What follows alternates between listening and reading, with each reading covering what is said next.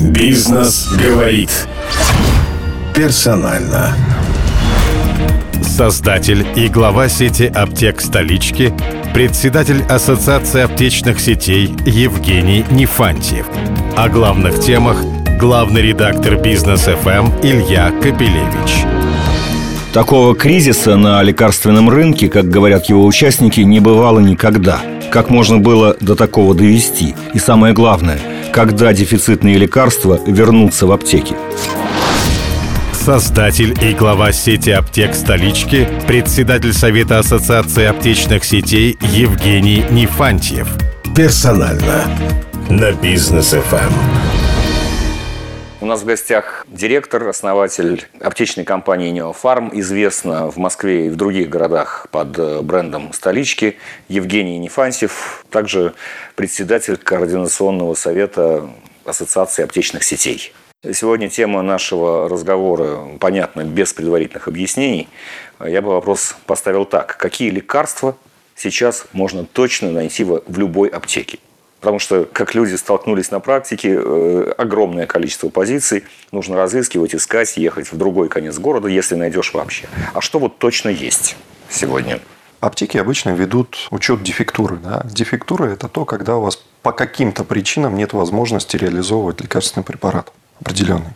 В обычной жизни дефектура может доходить процентов ну, до 5. Сейчас этот показатель составляет порядка 15%.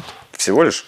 Но, тем не менее, может быть, эти 15% не все лекарства. на них приходятся не самые востребованные. Да, не все лекарства пропали. Да. Но вот все заметили, что нурофен есть.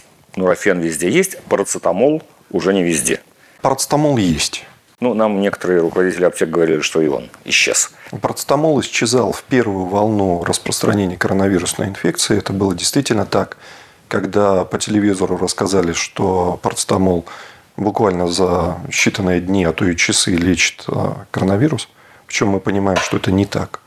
Естественно, все побежали скупать отечественный парацетамол, желательно себе, семье, коллегам по работе. Ну и, в общем, все сколько дадут. Тем более он достаточно недорогой препарат. И буквально в течение пары недель реально были перебои в стране с парацетамолом. Но потом эту проблему удалось решить. Министерство промышленности и торговли, производители, аптечные сети и дистрибьюторы, все как бы такой, как единый механизм сработали. И, в общем-то, с парацетамолом больше перебоев не было. Сейчас мы видим больше перебоев все-таки с антибиотиками и с препаратами, такими как кликсан, гепарин, фраксипарин и так далее. Антикоагулянты. И антикоагулянтами, да. Это связано, как, конечно, с тем, что, во-первых, повышенный спрос на эти препараты, и еще с рядом других причин. Эти причины, если вам интересно, я могу, конечно, рассказать. Мы о них много говорили, давайте мы фиксировать в развитии, что происходит. То есть э, мы рассказывали, вы рассказывали, в том числе у нас, не только вы, э, о том, что маркировка фактически заблокировала поставки лекарств как от производителей к дистрибьюторам, так и от дистрибьюторов в аптеке и даже продажи в самих аптеках поскольку и в аптеке тоже она должна сработать на конечном этапе, а она не работает, и даже то, что дошло до аптеки, невозможно продать.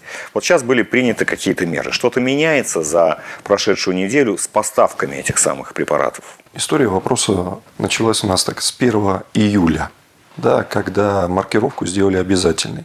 Это было весьма такая, ну, как бы спорно, да, учитывая, что все-таки первая волна ковида в тот момент то ли прошла, то ли не прошла, Понятно, что могла быть вторая волна коронавирусной инфекции, распространения инфекции, да, и это ни для кого не было такой вот, ну, как бы неожиданностью. Но все-таки было принято решение 1 июля сделать ее обязательной. При этом надо понимать, что тот период от идеи до воплощения, он на самом деле был достаточно короткий, и такую сложную систему в мире, ну, еще так быстро никто не запускал. Тем более, ведь система, она не просто контролирует на входе в оборот и на выводе из оборота. Система контролирует на полностью прослеживаемость всей цепочки. Вот даже на примере, допустим, одного просто производителя. У производителя 7 операций, когда он обращается к системе и должен получить акцептирование. А теперь можете себе представить, есть производители, есть дистрибьюторы, есть аптеки, у каждого есть ряд операций, по которым нужно обратиться, а система, допустим, может не отвечать. Полчаса, час, два. В какой-то момент система не отвечала сутки. Поэтому, конечно, вот этот вот путь прохождения упаковки до пациента, он оказался, мягко сказать, тернистым. Наверное, здесь, кстати, лежит ответ на вопрос, потому что мы помним, как маркировку, так сказать, применяли на самые разные виды товаров и вводили, и всегда там были и беспокойства, и были какие-то сбои. Ну, самый такой массовый товар, который был подвергнут такой маркировке, это алкоголь, егоиз. Наверное, по количеству штук и э, там, объему продаж это примерно сопоставимые рынки, если считать, так сказать, вот в количестве этих изделий и марок по алкоголю какие-то отдельные сбои были, но они были локальные, и никакого дефицита алкоголя, когда вводили ЕГАИС, не произошло. А вот когда ввели маркировку на лекарства, произошел ну, не то, что дефицит, а фактически коллапс. Мне кажется, что вы сейчас, наверное, объяснили, почему. Потому что бутылка Смотрите, только один да, раз. Да. Да. Первое, а здесь вы, видимо, семь раз. Да. да, первое. Все-таки это не оставило, к счастью, такого неизгладимого впечатления я имею в виду отсутствие алкоголя в магазинах, как отсутствие лекарств. Если бы он отсутствовал, это оставило бы, поверьте, не а меньше, чем а лекарства. Он, вы знаете, а он отсутствовал. При внедрении ЕГАИС были дни, когда он отсутствовал. Не могли продать. Так вот, вопрос заключается в том, что ЕГАИС, он развивался не то, что взяли и тут же сделали прослеживаемость. То есть, это несколько лет к этому шли. И мы здесь тоже предлагали, ну раз уж возникли такие серьезные проблемы, ну давайте мы тоже сделаем шаг назад и будем передавать от производителей абсолютно все контрольные идентификационные знаки в систему, в МДЛП, а аптеки будут считывать все контрольные идентификационные знаки при выводе из оборота. И таким образом будет ну, Две желез, точки, да, железобетонная только гарантия двух моментов. Первое, что это будет точно работать, потому что это несложная система. Да? И второе, что покупатель просканируя в приложении честный знак, будет точно понимать, что это вот ровно тот препарат, который был произведен ровно на вот этой площадке определенного производителя. Тем не менее, пошли вот пока на такое половинчатое решение. Имеется в виду, что дали возможность, допустим, при приемке товара, если система не отвечает в течение 15 минут, то принимать его в уведомительном порядке. Но есть нюанс, что все-таки надо понимать, что и учетные системы дистрибьюторов и учетные системы аптечных сетей. Все были написаны под процессы, которые были с полной прослеживаемостью. Поэтому, естественно, их нельзя взять и каким-то тумблером переключить на новое постановление правительства. Вот, в частности, у нас, э, у нас собственная самописная программа, и мы понимали, что это постановление выйдет, и, конечно, днями и ночами пытались э, переписать, тестировать и так далее. Я думаю, что, вот, может быть, день остался для того, чтобы все у нас заработало по новому постановлению. Я очень надеюсь, что наши коллеги тоже оперативно сработают, дабы решить вообще проблему с прохождением товара по цепочке. Да, ну слушайте, это же касается не только аптек. Это касается и производителя в момент э, крупнооптовой поставки, это касается и дистрибьютора, который, собственно, продает аптечным сетям на всей территории России. Они все должны перестроиться, так ведь?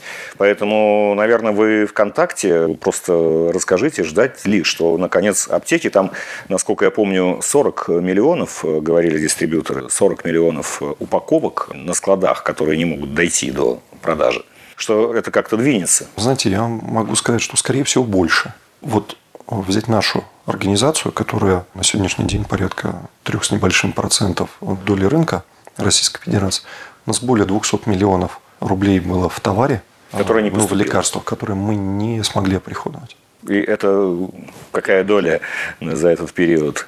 Тут вопрос даже не в доле, а вопрос в том, что это дефицитная продукция, которую мы хотим действительно пустить, чтобы у людей была возможность ее покупать. Это прямые контракты от производителей. Бизнес говорит персонально. Вот тот дефицит, который возник, все-таки какие в нем главные причины? Это маркировка или это повышенный спрос? Хотя по каким-то препаратам, антикоагулянтам, мы читали, что на самом деле продано в октябре было меньше значительно, чем в октябре прошлого года. То есть э, повышенный спрос здесь ни при чем, его просто физически нет. Нет, физически, да. Здесь, конечно, нельзя говорить, что только маркировка испортила всю ситуацию.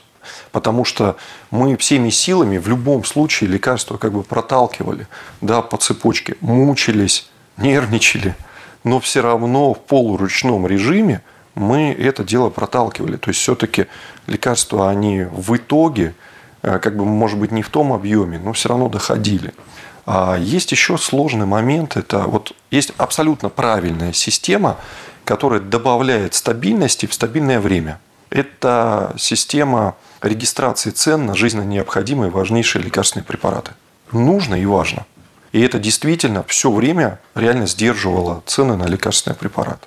Но проблема в том, что то, что произошло с распространением коронавирусной инфекции, ведь рынок субстанций – это же мировой глобальный рынок. И когда повысился спрос в мире, то цены на субстанции значительно выросли. На некоторые субстанции в разы.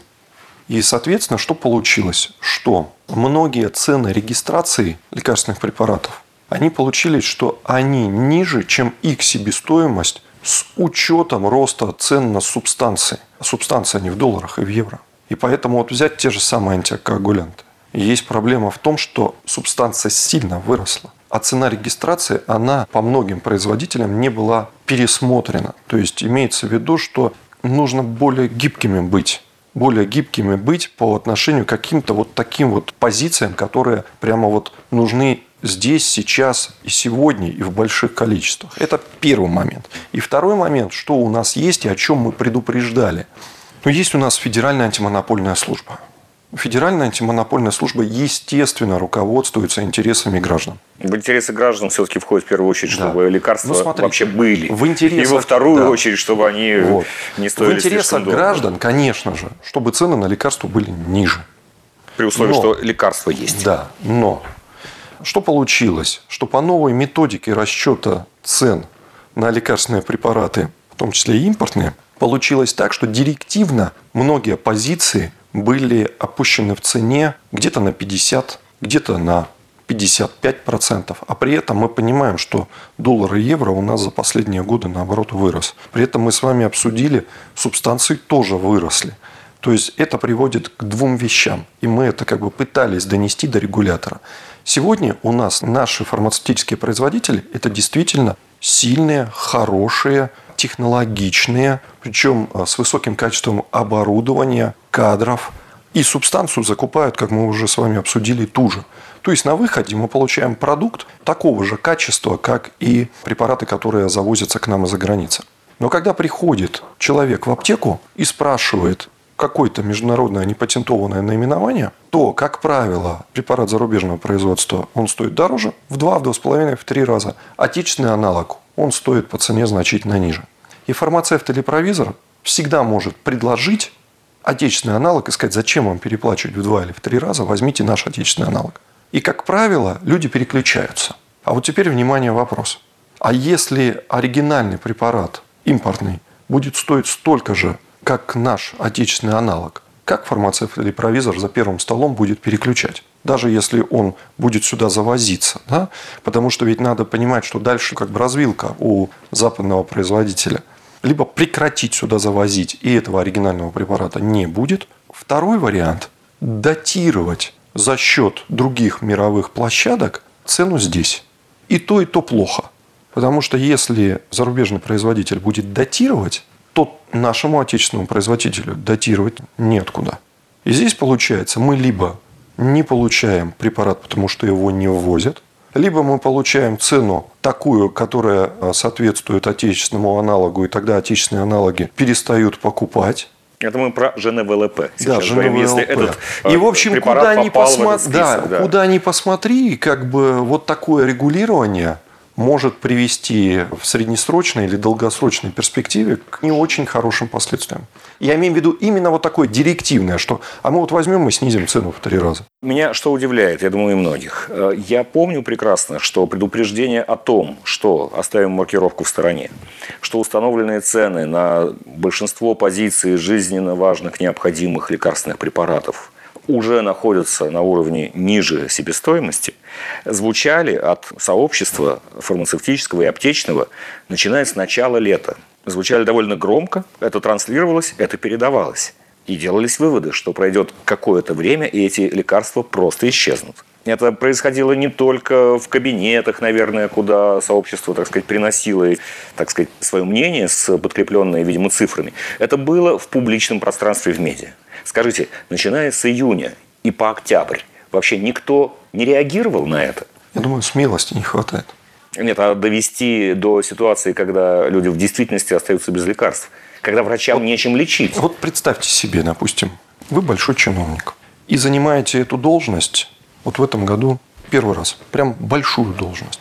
А перед вами ваши предшественники в течение условно 10 лет отечественным производителям ну, просто не индексировали цены. То есть вы что должны прийти и на какие-то препараты проиндексировать цены, потому что если даже смотреть, если бы их индексировали в течение 8, 9, 10 лет по 5, по 6 процентов отечественным производителям, мы говорим вот о дешевом сегменте, то постепенно они бы уже стоили условно, может быть, не 20 рублей, а 38, но были. А вы приходите, и вот где вот эта решительность и смелость взять и условно в два раза проиндексировать цену? Запущенная ситуация с этим вопросом. Слушай, такая взгляд. же история уже была несколько лет назад когда э, именно жирные ВЛП начали исчезать. Ну, правда, не исчезали антибиотики, антикоагулянты. На самом деле список гораздо шире. Мы, мы по разным препаратам обзванивали аптеки разного класса, разного предназначения. Очень совершенно много. не связанные с ковидом. Очень вообще. много Их, они многие отсутствуют. Да, очень многих препаратов сейчас нет. Вот такая же ситуация была, не припомню точно в каком году, но мне кажется, в 16-м, 17-м, когда в итоге, так сказать, э, решением самого верха все-таки дошли до того, что необходимо необходимо проиндексировать эти очень низкие цены, там в ряде случаев 7-рублевые, 10-рублевые, там индексация даже на 100% на самом деле практически не сказывается на кошельке покупателя. Потому что, в общем, таких цен просто нет, они фантастические. Это все уже было, что никакие выводы не извлекаются, и вот на эти грабли мы будем э, постоянно наступать, так сказать. Ну, я думаю, что то, как наступили на грабли сейчас, второй раз уже наступать точно нельзя. Ну, потому что долбанул это сильно, согласитесь. Я за то время, что занимаюсь аптечной деятельностью, я занимаюсь этим почти 21 год. Я такого кризиса в лекарственном обеспечении не помню. Были отдельные позиции. По отдельным позициям все как-то решалось. Но вот такого прямо системного кризиса, такого еще не было. Правда, я очень надеюсь, что все-таки и благодаря тому постановлению, которое было подписано нашим премьер-министром, ситуация начнет выравниваться. И благодаря тому, что вот мы пытаемся доносить нашу позицию о том, что излишнее, излишнее жесткое регулирование может привести ровно к обратному эффекту, оно тоже начинает доходить, собственно говоря, до тех людей, которые это регулируют. Мы помним с вами о том разговоре, это было на прямой линии с нашим уважаемым президентом, и действительно какие-то были подвижки да, после этого.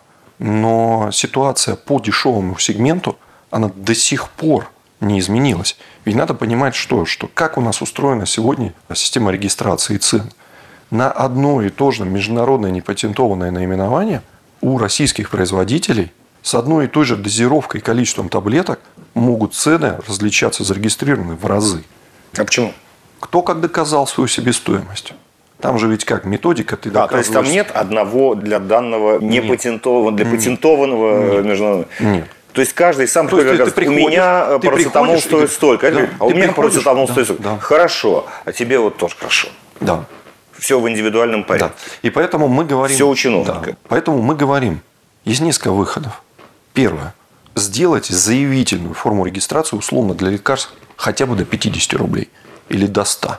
И дальше рынок, он от, ну, отстроится. Потому что если производитель, у него есть производственные мощности, может производить и продавать с минимальной рентабельностью, он это будет делать. Это рыночная экономика. Да? И второй момент. Посмотрите, насколько зарегистрированы цены, и, может быть, подтяните под верхний планки, ну или хотя бы по медианной какой-то. Потому что что произошло в дешевом сегменте? Есть условно в рамках одного МНН может быть зарегистрировано 22 рубля, может быть 36, может быть 44, а может быть 52. Понятно, что когда растет субстанция в цене, 22 вылетает. И тогда человеку, приходящему в аптеку, остаются варианты только по 36 или условно по 52. Когда дальше она начинает расти, вылетает следующий. Дальше вылетает следующий. И мы ощущаем, когда пропадает лекарство, когда уже самая верхняя зарегистрированная цена не помещается в себестоимость. А пока мы видим просто, что пропадают отдельные производители и просто повышается цена. Ну, повышается цена не в аптеках и не у дистрибьюторов. Просто тот производитель, который производил и продавал по более низким ценам, он теперь не в рынке, он не может этого делать. При этом, вот заметьте, мы с вами живем в России. У нас, вот, у нас же много алюминия своего. Вы же блистер брали в руки. Видели там фольга, да? Вы знаете, что фольга нашей отечественной, хотя не нашей отечественной компании, кстати, ну, компании, ну, которая, будем, да, да, компании, которая добывает сырье в России, производит его в России, продает для наших отечественных предприятий за доллары. Не рублевый прайс. То есть, понимаете, да, когда у нас валюта растет, даже если ты отечественный то биржевые товары тоже растут. то биржевые товары тоже растут. А это, это субстанция, это алюминий, это и картон, это много чего. Бизнес говорит персонально. Я единственное, пожалуй, хочу заметить, что замечают все. Когда люди идут в аптеку, они очень часто оттуда возвращаются возмущенными, даже если они нашли лекарство. Потому что действительно реакция на повышение цен на лекарства, она совершенно не равна социальной и общественной реакции на повышение цен на гречку. Или на что угодно еще. Или на вот, алюминиевый блистер собственно, аптеки, вся вообще, даже если там дорожали маски, как мы помним, причем маски дорожали не только в аптеках, они продавались где угодно и дорожали где угодно, либо не продавались вовсе. Но, так сказать, проверки, прямо Совет Федерации и все остальные требовали проверить аптеки и закрыть, если что, если в них дорогие маски. Хотя в соседнем универсаме они, может быть, дороже. не дешевле. Да, да. дороже. Вот, но, во всяком случае, это вообще не относится к аптекам. Вы сами ощущаете вот такое отношение к аптеке со стороны, ну, в общем, населения. Что аптека – это, в общем-то, пункт такой чуть ли не МЧС, где просто должны помогать и все. А если там что-то дорожает, то это неправильно. Вообще, наши аптеки, которые социальные, столички, да, они в свое время даже заменили в какой-то мере отделение Государственного банка, да, куда приходили поговорить. То есть к нам приходят и поговорить в том числе и рассказать о том, что цены повысились и на гречку, и на лекарства, и так далее. И какого-то, вы знаете, негатива со стороны населения я не вижу. По поводу масок. Я могу сказать, что последнюю партию масок по высокой цене, которую мы покупали, мы закупали по 28 рублей, а в итоге продавали их по 10. Ну, как бы мы же не можем, да, когда уже цены. Мы всегда стараемся быть первыми в понижении цен. И мы увидели, что рынок идет вниз, продали их по 10 рублей в минус. То есть аптеки на масках не зарабатывали. То есть мы когда вот нас, потому что вот маски в аптеках 15 рублей, ай-яй, и клеили такой красный кружок нам всем. Так вот мы их закупали в тот момент по 14,50, по 15,10, вот так вот, и продавали по 15, потому что я сразу сказал, как бы маски это не то, на чем мы зарабатываем. Да? Что касательно повышения цен. Если смотреть на именно цифры, если убрать такую вот эмоциональную составляющую, то до того, как у нас все случилось с вот этим дефицитом, инфляционная составляющая по лекарствам на сентябрь месяц составляла 3,6%. То есть, согласитесь, это немного. Но, тем не менее, с такой цифрой мы пришли к этому кризису, когда многих лекарств просто не стало. Ну, мы обсудили, почему да. их не стало, да? Вот. Потом э, кто-то говорил о том, что вот аптеки не справились, аптеки и дистрибьюторы в связи с тем, что сейчас сильно выросла нагрузка на аптеки. 17 марта этого года была максимальная нагрузка на аптеки. Это вот был день, когда сметали все. Если его представить за 100%, то сейчас нагрузка порядка 46-48%. Мы тогда все выдержали не было дефектуры. То есть все-таки дефектура она возникла не из-за того, что как бы излишне высокая нагрузка была на аптеки дистрибьюторов. Да, мы в мыле работали, да, было тяжело, но мы совсем справлялись. То есть все-таки не в этом как бы первопричина. Где-то пять лет назад, по-моему, по-моему, в 2015 году, может, я чуть ошибаюсь, в России э, ввели рецептурный э, отпуск антибиотиков. Антибиотики в России очень популярны, их любят и врачи, их любят и просто люди, так сказать, попить на всякий случай при любой простуде. Сейчас, как выясняется, многие врачи совершенно ошибочно и без всякого смысла выписывают антибиотики при первых, так сказать, признаках ковида, э, вирусного заболевания, которое само по себе антибиотиком не лечится. И без всякого рецепта люди тоже стараются запастись. А работает ли вообще этот рецептурный отпуск? рецептурный отпуск на антибиотики, вот сколько я себя помню, он всегда был. То есть это 107 форма рецепта. Что значит 107 Это та, которую это, можно это... и не представлять? Нет, это, сказать, нет, у меня есть. Любой, да. смотрите, любой рецепт нужно представлять. Любой рецепт. Вопрос в другом, что это не учетная форма рецепта. То есть вы его можете показать, предъявить, получить э, те же самые антибиотики, ну и пойти дальше. Ну и, по всей видимости, можете этот же рецепт предъявить в другой аптеке. Есть 148 это учетная. Когда мы забираем рецепт, его записываем в специальный журнал, и этот рецепт хранится 5 лет, и при любой проверке мы должны все это предъявить и отчитаться по рецептам. Это так называемый предметно-количественный учет. Что касательно отпуска антибиотиков. Ну, конечно, антибиотики не надо пить по любому чиху. По одной простой причине, что у вас может быть потом ну, просто резистентность на антибиотики, и тогда, когда они вам реально понадобятся, они могут просто не помочь. Как бы я думаю, что это многие понимают. Но сейчас действительно антибиотики врачи выписывают при лечении ковида. Потому что помимо коронавирусной инфекции может ну, быть как бы вторичная инфекция при воспалении легких. Ну, тут, как говорится, не дожидаясь э, аппендицита, перитонита, заранее еще ничего как бы нет второй вторичной инфекции, но антибиотики уже. Ну, вы знаете, в данном случае ну, болезнь настолько серьезная, что это, возможно, оправдано. Ну, сейчас вот Минздрав сказал, что на самом деле не нужно. Еще несколько вопросов, в принципе, по поводу того, что ждет аптечную сферу. Ну, во-первых, все-таки этот год нам всем кажется, что у всех было плохо, но должно было быть очень хорошо у фармацевтической промышленности, ну и, соответственно, у розницы э, фармацевтики. Но это в действительности так? У нас Объемы был, же наверняка смотрите, очень выросли. У нас был высокий месяц март. Это были действительно выручки такие достаточно высокие. Но потом было очень такое, очень жесткое падение.